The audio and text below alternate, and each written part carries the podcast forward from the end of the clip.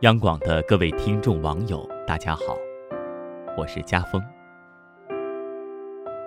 前几天，某热门网综探讨了一个话题：不给别人添麻烦是不是一种美德？登上了各大平台的热搜榜。我们中国人喜欢讲究人情关系，每个人都拜托着对方，也在被对方拜托着。这种交往模式。或许是一种相互增进感情的方式，但人际关系也因为相互麻烦变得复杂。现代人已经很少提起“美德”这个词了，它变成了一个冷门的字眼。那今天我很想通过这篇文章跟大家聊一聊这件事，希望我们每个人心中依然怀抱着对美德的向往之情。而不是觉得那是上一个世纪过时的东西。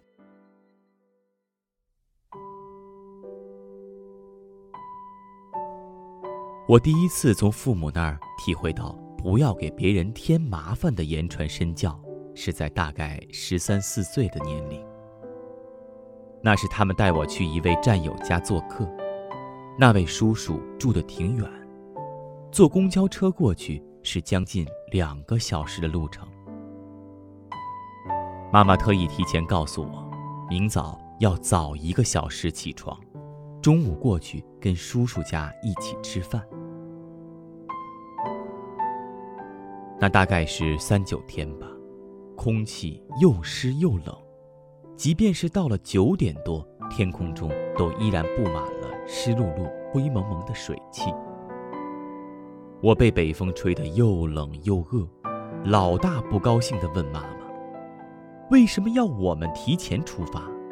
他们就不能晚一个小时开饭，等等我们吗？”当然能，但自己可以克服的事情，为什么要给人家添麻烦？妈妈特别郑重地说：“你以后也记住，自己能做的小事。”就不要随便麻烦别人。我果然如父母所愿，长成了那个不愿给别人添麻烦的人。好到什么程度呢？大概就是哪怕在一个问题上困扰一个小时，也不愿开口打扰忙碌的另一个人，宁愿自己跑两趟、倒三次车。也不好意思拜托附近的人帮我去取一张票。小区电缆大修，宁愿在停电的小屋里摸黑，也不愿开口问问朋友能不能借住。说这些呢，并不是因为我觉得自己有多好，或者是为自己的这个美德感到骄傲。恰恰相反，很多时候我因为不愿意给别人添麻烦。反而平添了很多麻烦。别人随便问一句就能解决的，我要花更长时间自己思索；别人打个电话，两句拜托就可以解决的小事，我要花费更多精力。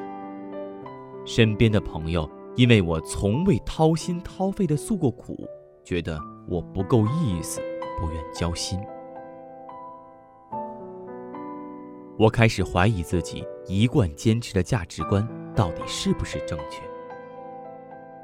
直到有次因为工作原因需要去约一位前辈采访，早在见面之前就已经听说了他极其守时的习惯。我特意提前了一个小时出门，可是偏偏赶上高架桥上三车追尾堵成了大长龙，出租车堵在半道动弹不得。等我紧赶慢赶的到了约定的地点时，还是迟到了半小时。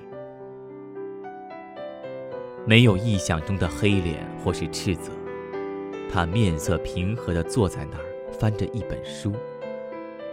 在我第四次向他道歉的时候，他终于忍不住笑了，问我：“你是听他们说我很守时，所以才这么紧张吗？”我守时只对自己，从来不要求他人，那岂不是会很吃亏？我忍不住问。只要自己不迟到，便不会愧疚。至于别人怎么看待时间，那是他们的事。他笑笑，眨眨眼。有些东西能用来要求自己，不能用于约束他人。谁是自己人，谁是别人？什么是过度？什么又是合宜？什么是举手之劳？什么是真正的麻烦？但我们并不是生来就懂得这些的呀。正是因为试探者和保守者的同时存在，我们才能享有一个有规则、有底线，但也有人情、有温度的社会。前者是生活的常态，而后者却是我们在精疲力尽或是走投无路之时可以去寻找的安慰与依靠。所以有时才会觉得很庆幸，还好这个世界并不仅仅是由像我这样不愿给别人添麻烦的人组成。我们像是躲在自己的小屋里与世隔绝的人，只有当有人来敲我们的门，讨一口水，聊一会儿天儿，将我们从自给自足的孤岛上拉出来的时候，我们才会融入那个更大的世界。接受他人与自己的不同，也或许是我们一生中极其重要的功课。尊重别人如其所是，却依然坚持做自己。正如蔡康永所说：“不给别人添麻烦，不一定会让你生活得更好，但你终究会因为拥有它而得到宁静。”好了，今天的夜听就为您分享到这里。我是家峰，祝各位晚安。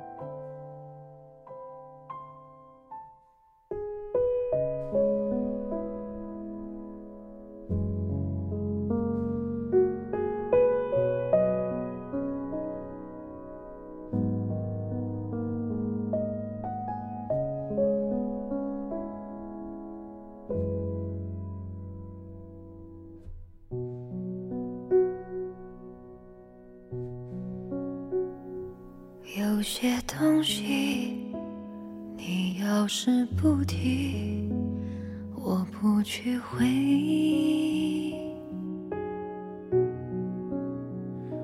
关了机，叹气，喘气，再试着碰碰运气，总要过下去。总是妄想借半生流离。换某人怜悯，只怪那输得起的遇不上看得起的，找谁对不起？我说爱，或许是来日方长的事情。到人，也至少盼着自己。爱，终究是来日方长的秘密。他。